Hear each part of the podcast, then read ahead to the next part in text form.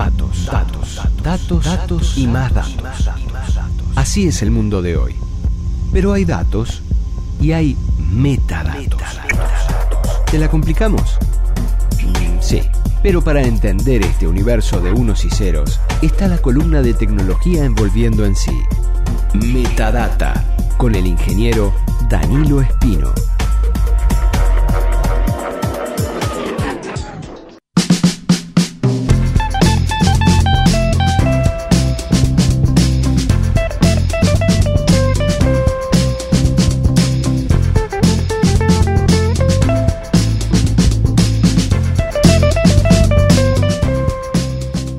En este recorrido del dato al metadato, sin temerle a nada, diciendo todo, dejando todo, seguimos envolviendo en sí en Radio Camacua, nuevamente con el ingeniero Danilo Espino, en este espacio holístico dedicado a la tecnología y a su impacto en nuestras vidas.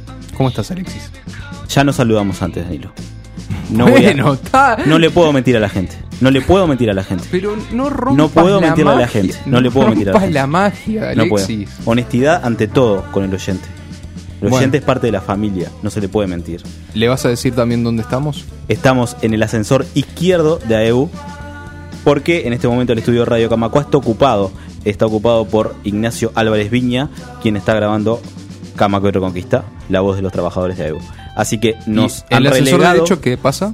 Porque El ascensor derecho eh, está, está, está en uso. El, el izquierdo lo hemos trancado y eh, estamos con- en el piso dos y medio. gracias a un fino trabajo de edición con las manos las manos de tijera de Javier Pérez Cebeso, en este momento ustedes no están escuchando nada porque el ruido de fondo lo hemos editado. Aparte que hemos, tra- hemos trancado el ascensor para que no se sienta el ruido. Y pusimos un colchón en la puerta. Sí, es cierto, es cierto. Y entonces estamos en el ascensor izquierdo de EU, en el tercer piso, en este momento grabando metadata, probando que todo está conectado con todo, sobre todo en el mundo tecnológico, que es lo que más nos rodea hoy y tiene un impacto muy grande en nuestras vidas. Sí, sí. Y justamente, ya que estamos en un programa de radio, hablemos de radio. Hoy vamos a hablar entonces de radio y televisión digital. Sí, Esta es una radio digital. Eh, no, no en el eh, mismo no sentido el que mismo vamos a hablar hoy, exactamente. pero es una radio digital. Efectivamente. Y ahora Danilo nos va a contar cuál es la diferencia entre Radio Camacua y una radio digital. Sí. Antes de, de decir eso, eh, aclaremos que estos son temas más bien de la- del área de la ingeniería eléctrica más que de la ingeniería en computación, pero muchos de los conceptos que manejan estas tecnologías son comunes a ambas áreas. Lo que importa aclarar primero, justamente que es, eh, es lo que decías vos, es qué significa digital. Bueno, lo que significa es que la señal, que es una señal radioeléctrica como la que eh, emite cualquier radio o cualquier canal de televisión, en lugar de ser transmitida como una onda, se hace como señales binarias, es decir, como señales de ceros y unos, como los que uno puede tener almacenados en el disco duro de su computadora. Las famosas malas ondas, las que te, te curan, Claro, la, Te- te la- hacen la daño. llama violeta y todo eso. No, no, no viene por ahí la cosa. ¿no? No, no. Ah, Eh, como decíamos, son señales binarias de ceros y unos. Esto permite, entre otras cosas, eh, corregir eh, errores de transmisión. ¿Cuán- ¿Qué es, eh, qué es lo que queremos decir cuando hablamos de errores de transmisión? me hace ruido la pantalla.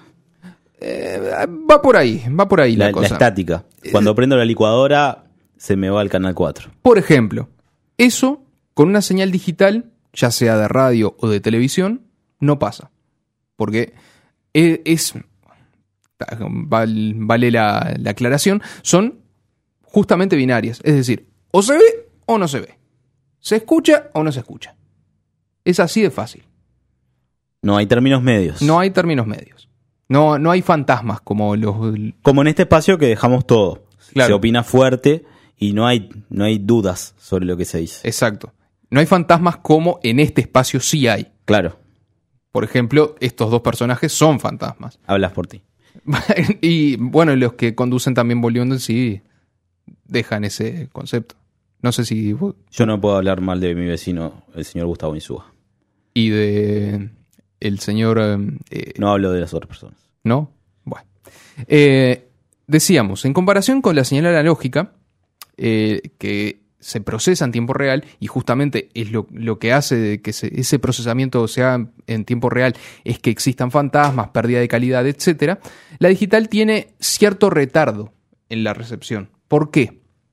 Porque la señal, al venir en, formato binario, se debe decodificar y antes de que eh, pueda recibirse en los dispositivos, sea un televisor o sea una radio. Retrato estás haciendo referencia a que cuando todo el mundo ya está gritando el gol, yo recién estoy viendo que la pelota se está moviendo. Exacto, eso mismo.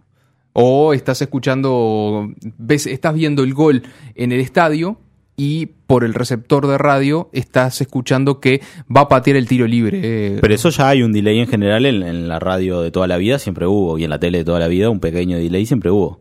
En la televisión, por cable, sí, pero por, por otros motivos distintos. No, yo digo la televisión por aire siempre un pequeño delay tiene. Pequeñísimo, pero eso justamente porque la señal se tiene que transmitir de un punto a otro. Esto ya tiene un retardo que va más allá del el tiempo que le lleva a la señal ir desde, desde donde se emite hasta que llega al televisor. ¿Me explico? Bien. Eh, existen diferentes estándares de televisión y radio digital en el mundo, como es obvio. Como muchos sabrán, en Uruguay se ha determinado que, en particular en la televisión digital, el estándar eh, es el estándar y, eh, japonés brasileño. Hubo todo un debate acerca de eso, ¿no? Sí, hubo un debate muy interesante. ¿El estándar qué significa? El estándar es cómo se emite la señal, qué, qué características tiene la señal que uno va a emitir y recibir en los diferentes dispositivos. Porque es lo que decíamos, la señal analógica es común en todos lados, la señal digital no. La señal digital... eh, O sea, yo con mi tele, mi tele vieja, mi tele de tubo, Exacto, sí. me voy a Japón y me funciona. Me voy a Brasil y me funciona. Sí. Pero con mi tele nueva, de 450 pulgadas, Si el decodificador está configurado con el estándar europeo, por ejemplo, el DVB, algo así como los celulares, que a veces te llevas el celular a Argentina y el celular que acá te anda, en Argentina no te anda, que anda con otra banda. Eh, Es por ahí. Hay- es algo por así. ahí. Es por ahí, exactamente. Ese estándar, el estándar que estamos usando acá, tanto en Uruguay como en el resto de la región, es el estándar desarrollado en Japón, pero adaptado a la eh, adaptado por los ingenieros brasileños. Ajá. Este, ese estándar, como decíamos, se conoce In- como el japonés. Que, que hay muchos intereses económicos detrás de ese estándar, ¿no? Sin duda, sin duda. En todos los estándares hay intereses económicos, eh, sea de los fabricantes de dispositivos o sean intereses políticos. No, no los vamos a negar. Claro. Eh, este estándar, que se llama ISDB TV o ISDB-T internacional, porque el estándar base se llama ISDB-T, el japonés, eh, solamente es utilizado en Japón, como decíamos, en toda América del Sur, y en algunos países de Centroamérica, Asia y en África solamente en un país, en Botsuana. Curioso. Curioso, ¿no? Eh, Curioso cómo fuimos a dar con este estándar. sí, eh, digamos que fue... Nunca vamos a saber el trasfondo de, de por qué se terminó definiendo por uno u otro. No, pero podríamos llegar a intuir que... eh, En la región es el que se usa, ¿no? Claro, como se usa en la región, no quisimos a- hacernos los vivos y usar solamente, hacernos los hipsters y usar un estándar distinto Claro, lo a que, el no, mundo. lo que no sabemos es quién fue el primero que en la región dijo hay que usar esto. Eh, bueno, yo diría que ¿Y fueron con- los brasileños que fueron los que desarrollaron este estándar. Claro, pero ¿con qué motivo? ¿Con qué Ah. motivación detrás se definieron por el estándar japonés? No lo saben. Porque en definitiva es el estándar japonés. Exacto, sí. Es japonés brasilero. Eh, yendo a lo, lo que es la tecnología digital, una de las principales ventajas, al- eh, y ya aplicados también... Claro, a- porque hasta ahora, más allá del tema de la calidad de imagen, de que eh, se me corta o no se me corta, no me estaría aportando mucho pasar a, a una versión digital de algo que ya tengo resuelto. Claro. Pero hay una ventaja principal que es la- el tema de la asignación de, del espectro radioeléctrico. El espectro Es lo radioeléctrico. que yo, lo que yo hablaba antes de las malas ondas. Mm. Los espectros y las malas ondas. No, no, no. De vuelta, no es por ahí. Ah, yo leí en, eh, con la revista de Ángel de Vita una vez. La, eh, ¿cómo No. es? La dimensión desconocida. Eh, tendrías que empezar a evaluar lo que estás leyendo, Alexis. Bueno, Eh, eh, volvemos a lo que estábamos. Eh, una de las principales ventajas es cómo eh, en una misma banda en un- de frecuencia, en lo que vulgarmente conocemos como canal en la actualidad, se puede emitir más de una señal. ¿Cómo es esto? Eh, un canal en es- con estos estándares se, divi- eh, se dividen en 13 segmentos. ¿sí? sí. Con esos 13 segmentos eh, se pueden utilizar más o menos, más o menos segmentos para emitir señales en mayor o menor calidad. Por ejemplo, eh, una forma de, utilizar el espectro de, es- de esos 13 segmentos podría permitirme tener seis emisiones distintas en el mismo canal. Es decir, un canal uruguayo, supongamos el caso, un caso concreto. Eh, canal 4.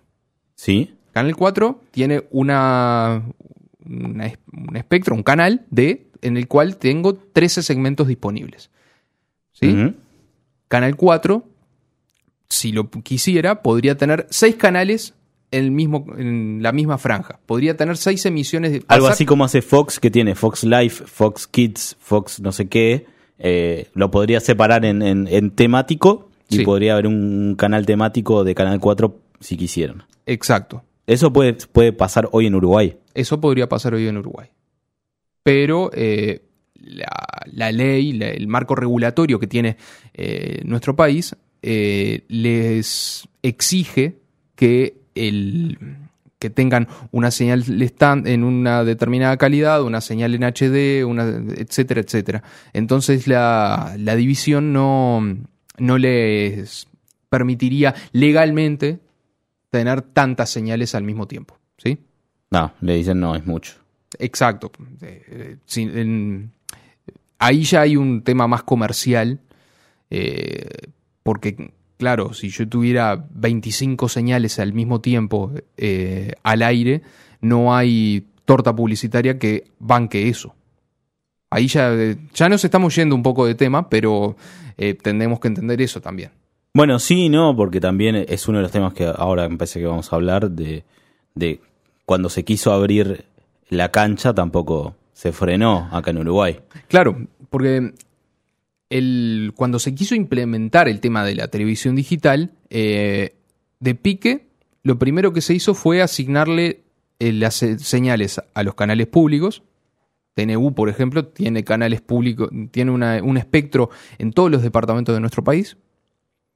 Y en cada departamento, además, hay una señal pública reservada para cada intendencia. Así como TV Ciudad. Por ejemplo, TV Ciudad, por eso es que eh, obtuvo la señal di- eh, digital abierta. Ahora Un canal 6. el sí, El en- 6 en Montevideo. sí, el 6 es el canal virtual. Bueno, El cuando uno pone canal 6, le, le parece TV Ciudad.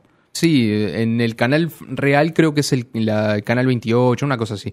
Em, pero a su vez también a los canales privados, mejor dicho, eh, ya que ya tenían una señal analógica, se les asignó una licencia precaria. En un, en un proceso muy cuestionable Sí, fue muy cuestionado en su momento y bueno, está. y eh, sigue siendo muy cuestionado, de duda. hecho, porque se les dio esa señal precaria y se, se- a se les otorgó como reconociendo eh, La eh, antigüedad. la antigüedad, lo que pasa que esa antigüedad se generó a partir de procesos nada claros de asignación de frecuencia, se les dio la frecuencia porque eran amigos. Sí, históricamente f- fueron bastante cuestionables y bueno, ahora por una cuestión Claro, de está, histórica. se está reconociendo algo que en realidad venía de largo medio sospechado. Exacto.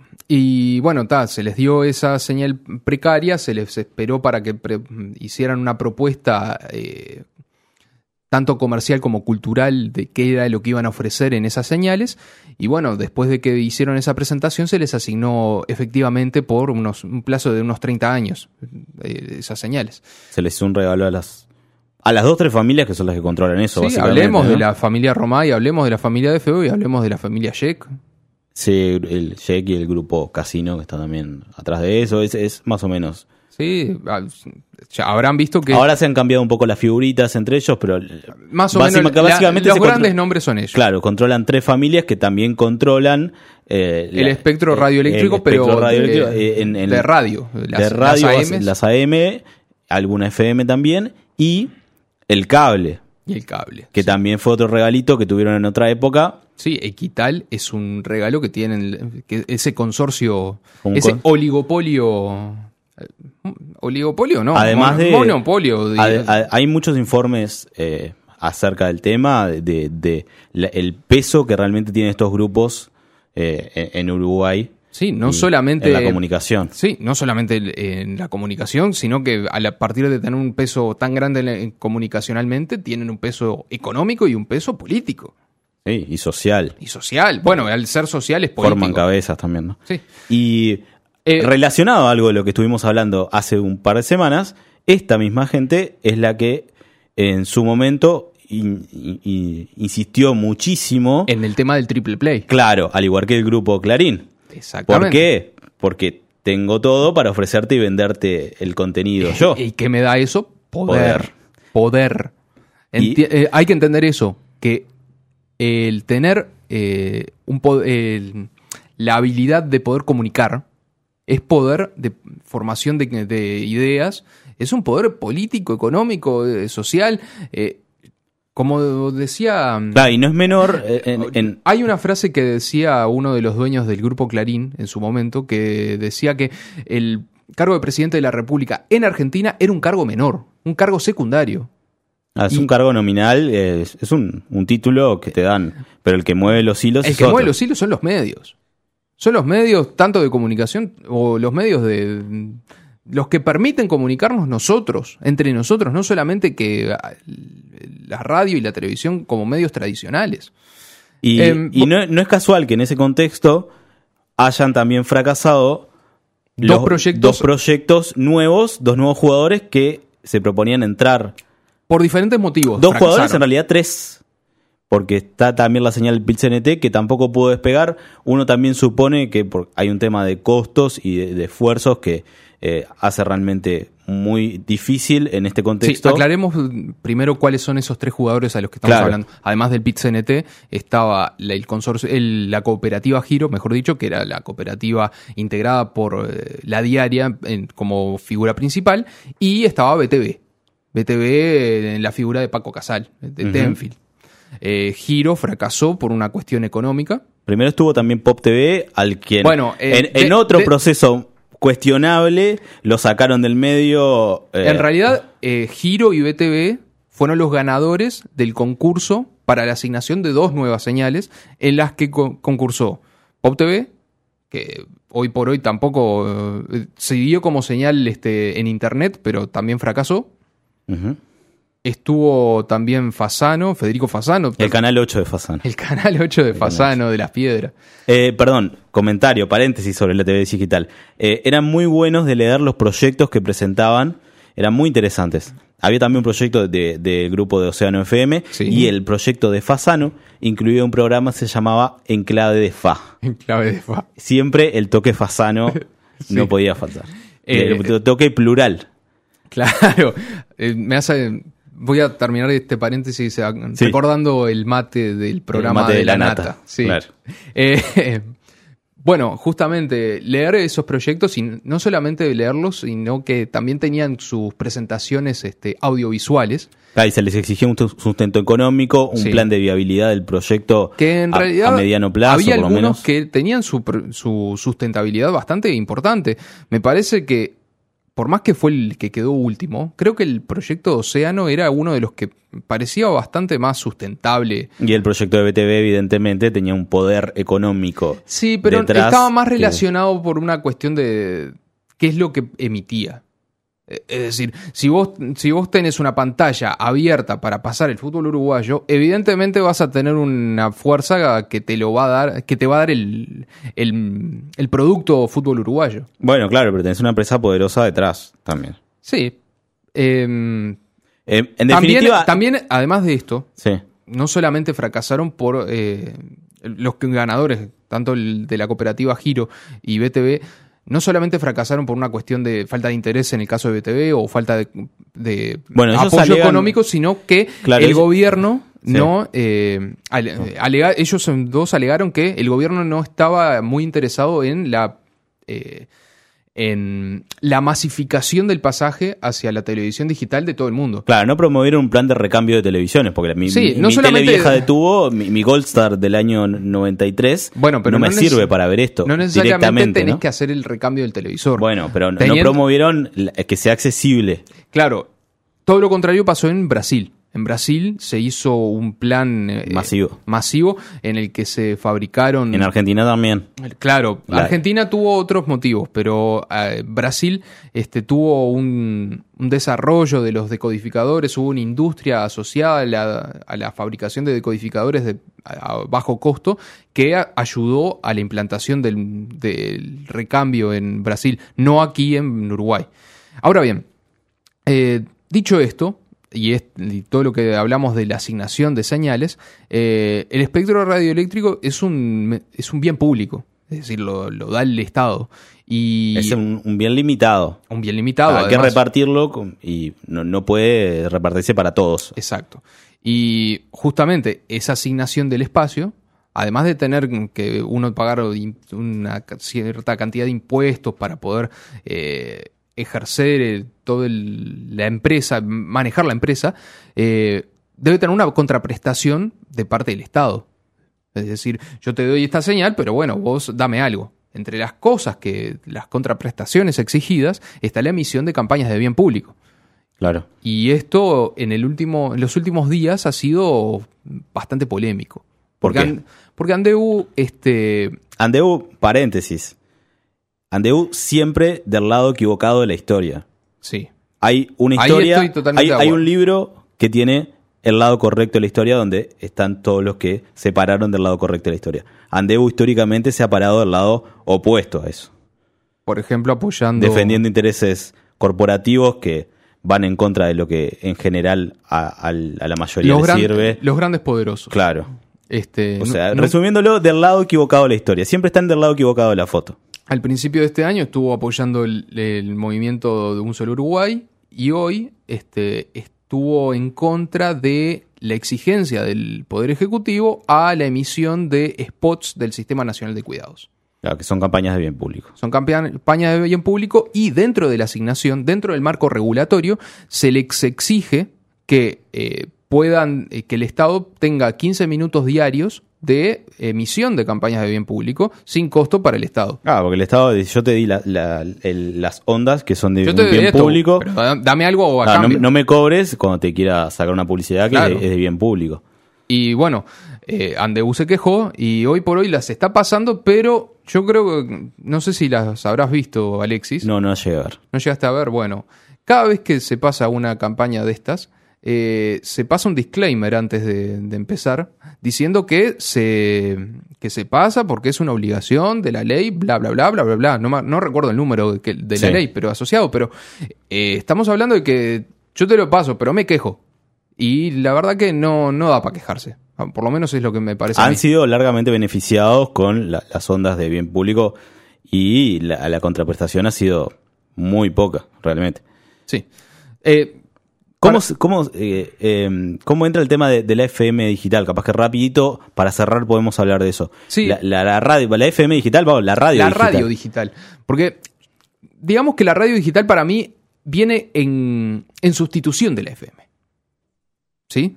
Porque la FM, eh, digamos que el avance tecnológico de la radio fue primero la M, como radio, la radio clásica, La onda corta. la también. onda corta también, como una, como una mm, eh, tecnología para poder eh, escuchar radios a mayor distancia.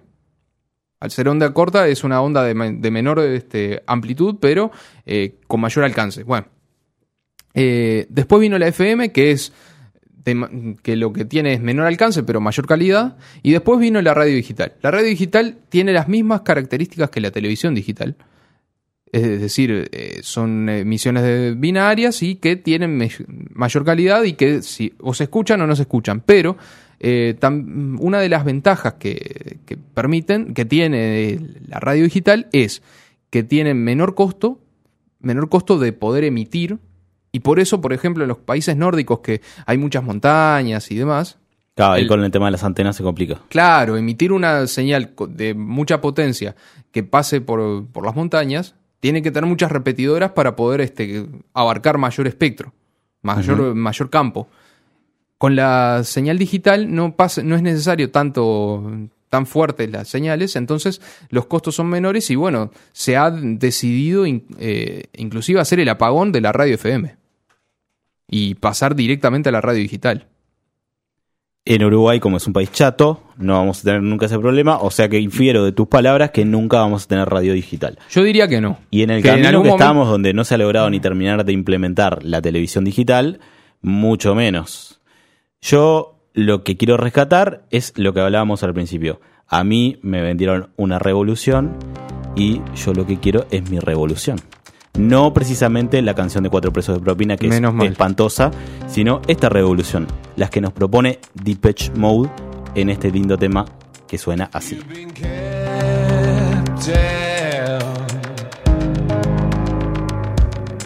You've been